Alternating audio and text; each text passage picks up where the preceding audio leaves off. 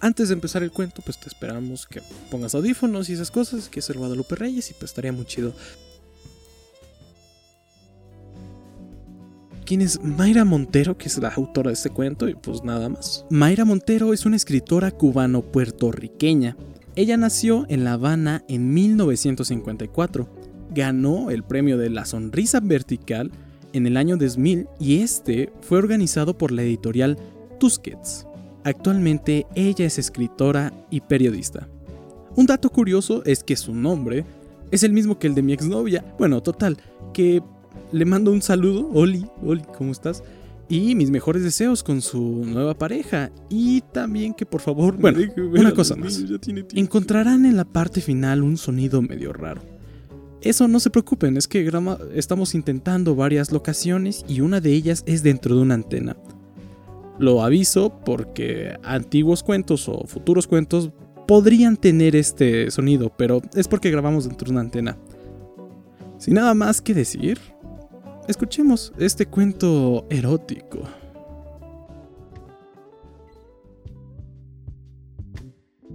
Dorso de diamante. Mayra Montero. Cuando levantó el brazo para poner la estrella, supe que por primera vez quería besar a una mujer. ¿Estará bien aquí? Me preguntó y yo no miré la estrella, sino que me quedé mirando su axila blanca, culpándome de este descubrimiento, ese sabor hipnotizado que me vino a la boca, un ruido como de cristales rotos en el fondo horrorizado de mi cráneo. Emilia, ¿la ves derecha? Seguí mirándola sin decir palabra, y tuve ganas de echarme a llorar. Algo subió desde mis pies a mi garganta, un buche rápido que no era nada, o era como un vapor. Me tambaleé, miré el sofá, quise caer en el sofá y entonces Walter, que nos estaba observando, corrió hacia mí y me agarró por los brazos. Te ha debido marear el vino, dijo y me ayudó a sentar. Marcena bajó de la escalera. Miré la estrella, que estaba algo torcida. Toda la tarde la pasamos adornando el arbolito, ella y yo colocando las bolas y unos ángeles de porcelana, y Walter organizando el resto de los adornos, nieve falsa y cabello de ángel y sirviéndonos copas de vino. A lo mejor te convendría meterte un rato al agua, sugirió Marcena y señaló hacia el mar. Luego se echó a reír y yo miré sus labios, y por segunda vez en menos de un minuto me horroricé de mis propias ganas de besarla. Walter me trajo un vaso de agua. Preguntó que por qué no me había ido un rato a caminar por la playa y a coger el fresco. Le pidió a su mujer que me acompañara. Acompaña a mi hermana, le dijo Marcena y se inclinó sobre mí para besarme. Seguramente te estarás acordando de mamá. Dije que sí, con la cabeza. De mamá.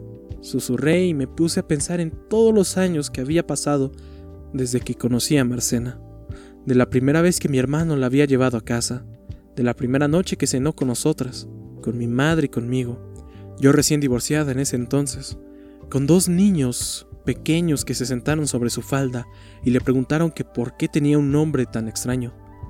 Marcena respondió que ese era el nombre que le ponían a las niñas polacas que nacían con un dedo de más. Se sacó el zapato y levantó su pie. Mi madre y yo miramos con el mismo asombro que con que lo hicieron mis dos hijos. Marcena nos mostró el dedito en miniatura, inmóvil y besable, un gusanito de carne que le salía del dedo más chiquito de su pie derecho. Walter ya se había graduado para ese tiempo. Lo contrataron como veterinario en una finca, varias fincas para ser exactos.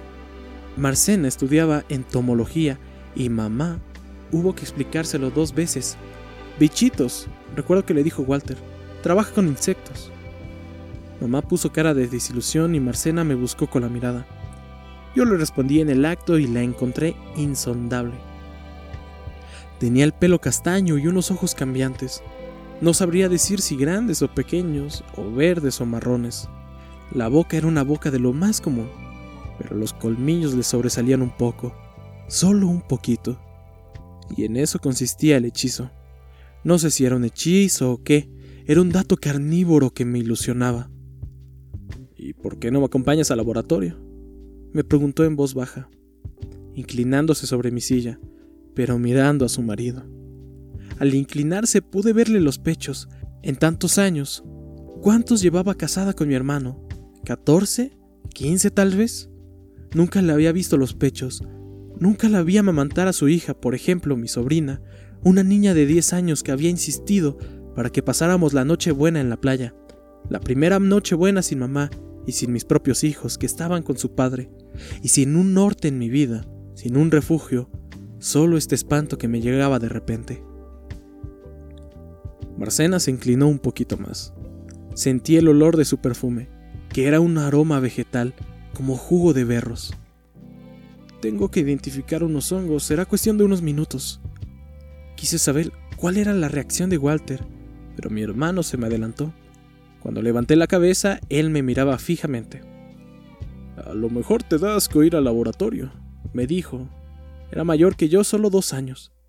Tiene el estómago revuelto, agregó mirando a su mujer. Lo que pasó a continuación, lo que yo dije, no fue obra de mi boca ni de mi cerebro. Mi voz no salió de ninguno de esos dos lugares, sino de más abajo. Dije que toda la vida, desde que conocí a Marcena, había querido verla en el laboratorio. Marcena se echó a reír, le dio instrucciones a su marido sobre cuándo tenía que apagar el horno y sobre las botellas que debía poner a enfriar. Walter nos acompañó hasta el auto, abrió la puerta y vio que me sentaba con las piernas muy juntas, los hombros muy duros. Debió de ver algo forzado en mi expresión. Si te vuelves a sentir mal, dijo tomándome de un brazo, le dices a Marcena que te traiga. Asentí y miré a Marcena acomodarse el cinturón.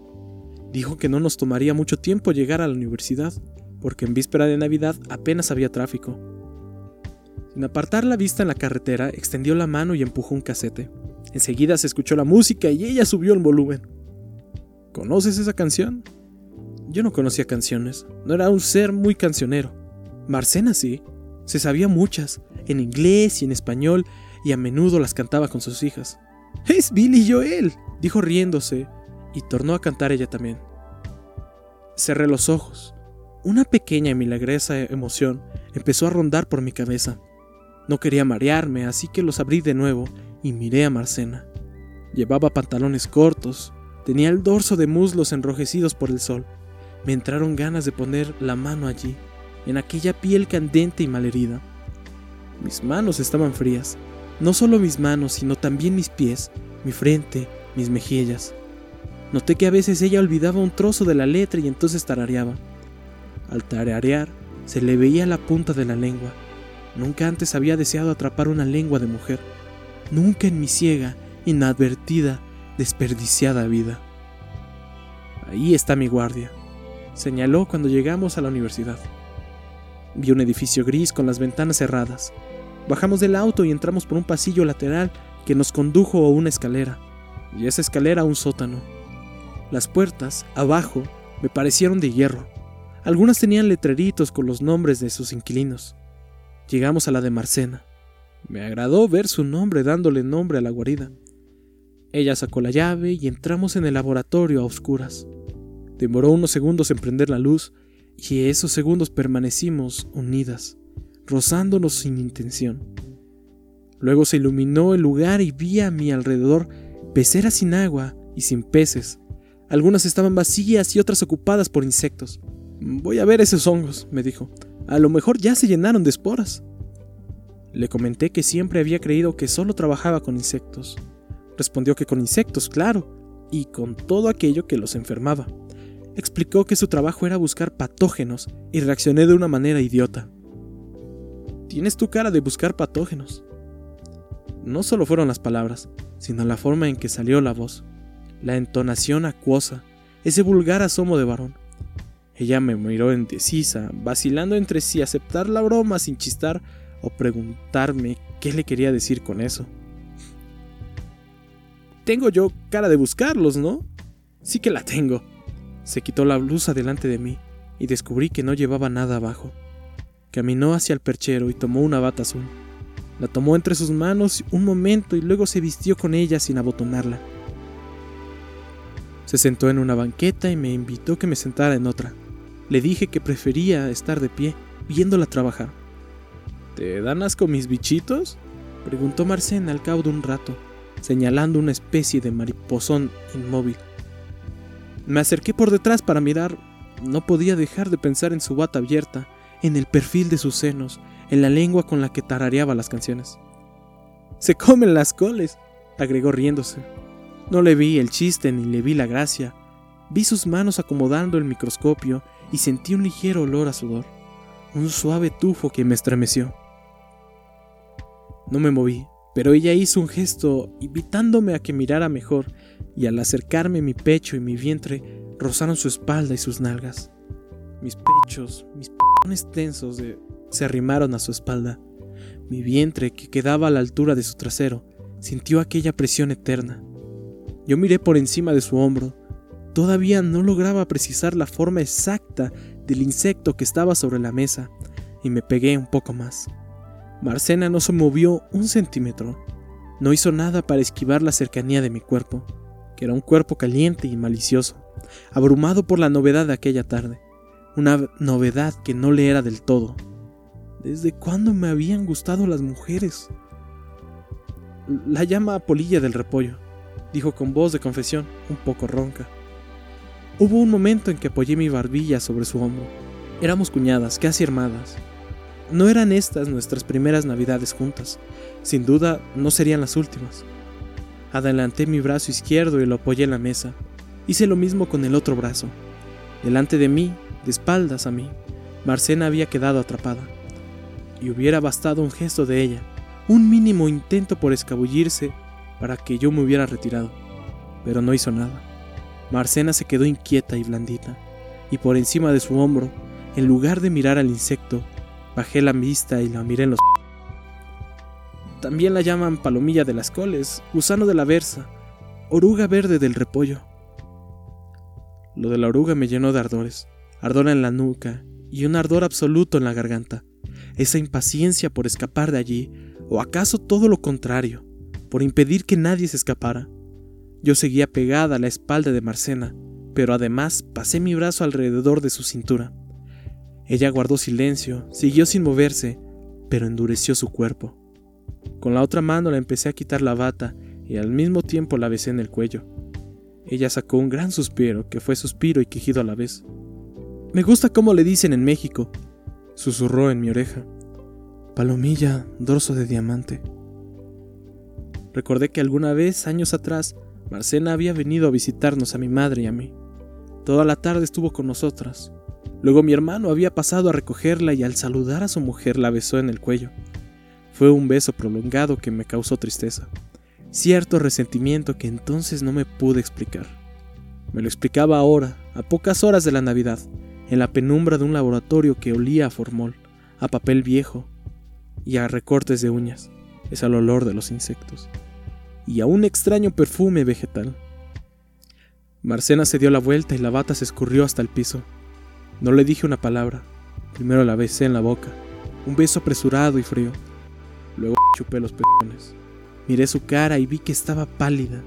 Tenía una expresión hostil y yo esperaba un empujón. Por el contrario, gimió. Fue un gran gemido que de algún modo me devolvió a la vida, pero que de algún modo me condenó a la muerte. No sé de dónde saqué fuerzas. Yo soy una mujer menuda. Marcena, en cambio, es una mujer muy alta de huesos bien cubiertos, para usar esa expresión que tanto le gustaba a mi madre. La tomé en mis brazos y prácticamente la levanté en vilo. Hice un movimiento rápido y la tumbé en el suelo. Toda ella era blandita, quieta, acongojada. Ya en el suelo, tirada boca arriba, Marcena volvió a gemir. Cerró los ojos y yo aproveché para quitarme la blusa. Me desvestí a manotazos, tan torpemente como si fuera un niño una criatura que no soporta más las ataduras. Las dos suspirábamos y retiré sus pantalones cortos. Mi mano, que en algún momento fue mano de mujer, se había convertido en una garra, un instrumento de arañar, o herir, despedazar lo que se interpusiera. Al final apareció flotando en esa carne blanca el sexo oscuro de Marcena. Yo me incliné hacia allí. Todavía no me atrevía a pegar mi rostro, mi nariz, mis labios. Marcena arqueó el cuerpo y me entregó su vientre. Fue una señal y yo bajé a su carne. Hundí mi cabeza, aspiré como si descubriera que era posible vivir dentro del agua, respirando suavemente en la profundidad. Levanté mi rostro solo para averiguar si luego de aquel descubrimiento era también capaz de vivir fuera. Y entonces vi el paisaje de Marcena, sus su barbilla, el rostro intenso como si lo lamiera el mar. Tuve la certidumbre de que yo era anfibia. Fue una certeza que significó un mazazo. Perdí la memoria, pero recobré toda mi vida en ese absurdo, solitario instante. Marcena se desesperó. Yo iba absorbiendo, chupando desde allí todo el conocimiento, pero olvidaba de absorberla y de chuparla a ella. Adelantó su mano y la colocó sobre mi cabeza. Era la primera vez que recibía sus órdenes, la primera vez que me dejaba gobernar por una verdadera amante. Otra mujer desnuda empujó mi rostro contra su y empecé a devorarlo como si fueran coles, adentelladas pequeñas y desordenadas. Yo era el insecto, la palomilla cumplidora. Tragaba plácida y regurgitaba el alimento que a su vez iba nutriendo a otra criatura enamorada y cruel, su autónoma que respiraba sola. Luego subí, coloqué mi rostro sobre el rostro de Marcena y ella puso sus piernas alrededor de mi cintura. Me buscó la oreja, solicitó mis dedos, me rogó que los hundiera. Lo repitió mientras frotaba sus el mío. Empujamos sin querer la mesa y algo rodó. Cayeron cosas al suelo y hubo un frasco, tal vez una de las peceras que se reventó muy cerca de mis piernas. Sentí los vidrios que se me hincaban, pero no me importó. Más bien mordí los labios de mi cuñada. Le dije que era mi mujer y ella se echó a reír. Se lo volví a decir, le dije, mujer mía. Y ella entonces me ordenó que subiera, que me sentara sobre su rostro. Nunca me había sentado sobre el rostro de nadie, hombre o mujer. Ni siquiera el padre de mis hijos puso jamás sus labios en mi sexo, ni el hombre que llegó después, ni tampoco el siguiente. De un modo oscuro redentor en su instinto, me había estado guardando. Marcena, en cambio, me necesitaba allí, sobre sus labios, de polaca buscadora de patógenos. Y ahí caí. Allí quise morir, pero también quise que se muriera. Más tarde le rogué que se diera vuelta y fui bajando lentamente.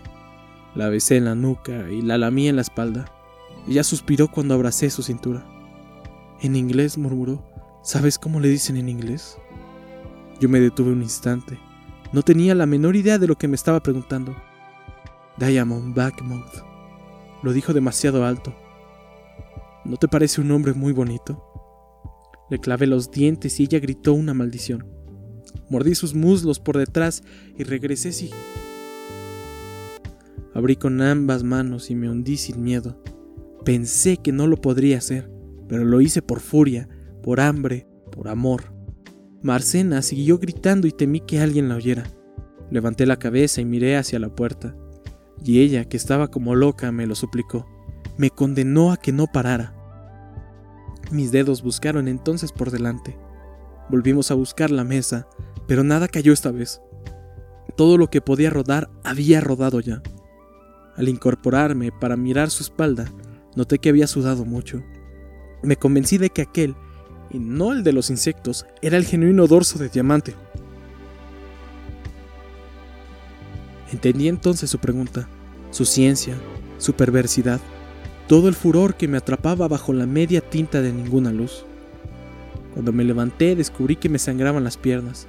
A mi alrededor había cristales rotos y Marcena buscó algodones y alcohol para curarme. Mientras me limpiaba dijo esta frase. Vas a pasar la noche buena herida. Imagínate lo que dirá tu hermano. Y al escuchar esa palabra, hermano, Sentí una oleada de vergüenza y culpa. Me acababa de acostar con su mujer. Había tenido en mi boca sus su navegable espalda y el mundo ardiente de en lo que había dentro. Devoré a su esposa, que en cierto modo era también a mía. Marcena se me quedó mirando. Yo bajé la vista y la rechacé con un pequeño gesto. Fue un gesto tan inútil que estoy segura que le hice daño. Le voy a decir a mi hermano, balbucié. Marcena todavía no hizo nada. Tenía los algodones en una mano y el frasco con alcohol en la otra. Estaba desnuda y sentí frío por ella. ¿Te digo lo que tienes que decir? Se adelantó y me lanzó los algodones en la cara. Fue un acto de coraje. Me empujó al pasar y susurró un insulto. Cuando volví a mirarla tenía una sonrisa irónica en el rostro, y con esa sonrisa se vistió. Salimos del laboratorio y entramos al automóvil en total silencio. Volvió a poner esa canción, Don't Ask Me Why, pero no la cantó esta vez. Yo me quedé escuchando la letra, tratando de retener alguna frase, y la vi bostezar. Bostezó varias veces durante el camino de regreso, todo el trayecto sin decir palabra alguna. Cuando llegamos a la casa, mi sobrina veía la televisión. Dijo que su papá estaba durmiendo una siesta. Marcena fue derecho a la cocina. Se quedó mucho rato allí. La oímos cantar. La niña me miró divertida. A mamá le gusta tanto Billy Joel. Y empezó a cantar también acompañando a su madre en la distancia. Yo no me moví del sofá, tan apagada como si hubiera muerto. Y en esa seguí incluso cuando Marcena volvió a la sala para anunciar que se iba a dar un baño. Al decirlo, se quedó mirándome. Las dos nos miramos con curiosidad. Tú también deberías darte un duchazo, me dijo. Es Nochemuela, Emilia. Luego se volvió hacia el arbolito. Tengo que enderezar esa estrella. La niña se acercó a su madre y la abrazó por la cintura, una cintura que era ya como de la familia, de mi hermano, de mi sobrina, especialmente fría, especialmente mía. Marcena volvió a subirse a la escalera, estiró el brazo y divisé su axila. Era una axila blanca como una palomita. Movió la estrella de un lado para otro, miró a su hija y me hizo un gesto a mí. ¿Alguien quiere decirme si se ve derecha? Escrito en Atlanta, en la fecha de mayo de 1999.